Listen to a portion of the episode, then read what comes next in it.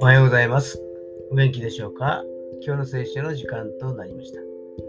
今日の聖書の箇所は、旧約聖書、新明記16章20節新明記16章20節でございます。お読みいたします。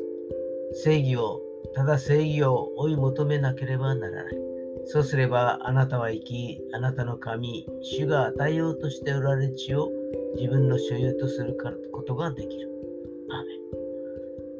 正義を重んじるか、はたまた人情を重んじるか、人情を重んじた方が何の圧力もなくこの世を過ごしやすいと思われるのですが、聖書では正義を追い求めなさいというのです。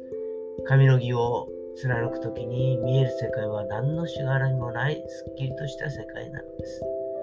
今日も死の道を突き進むことができますように。それでは今日という一日が皆さんにとって良き一日でありますように。よしでした。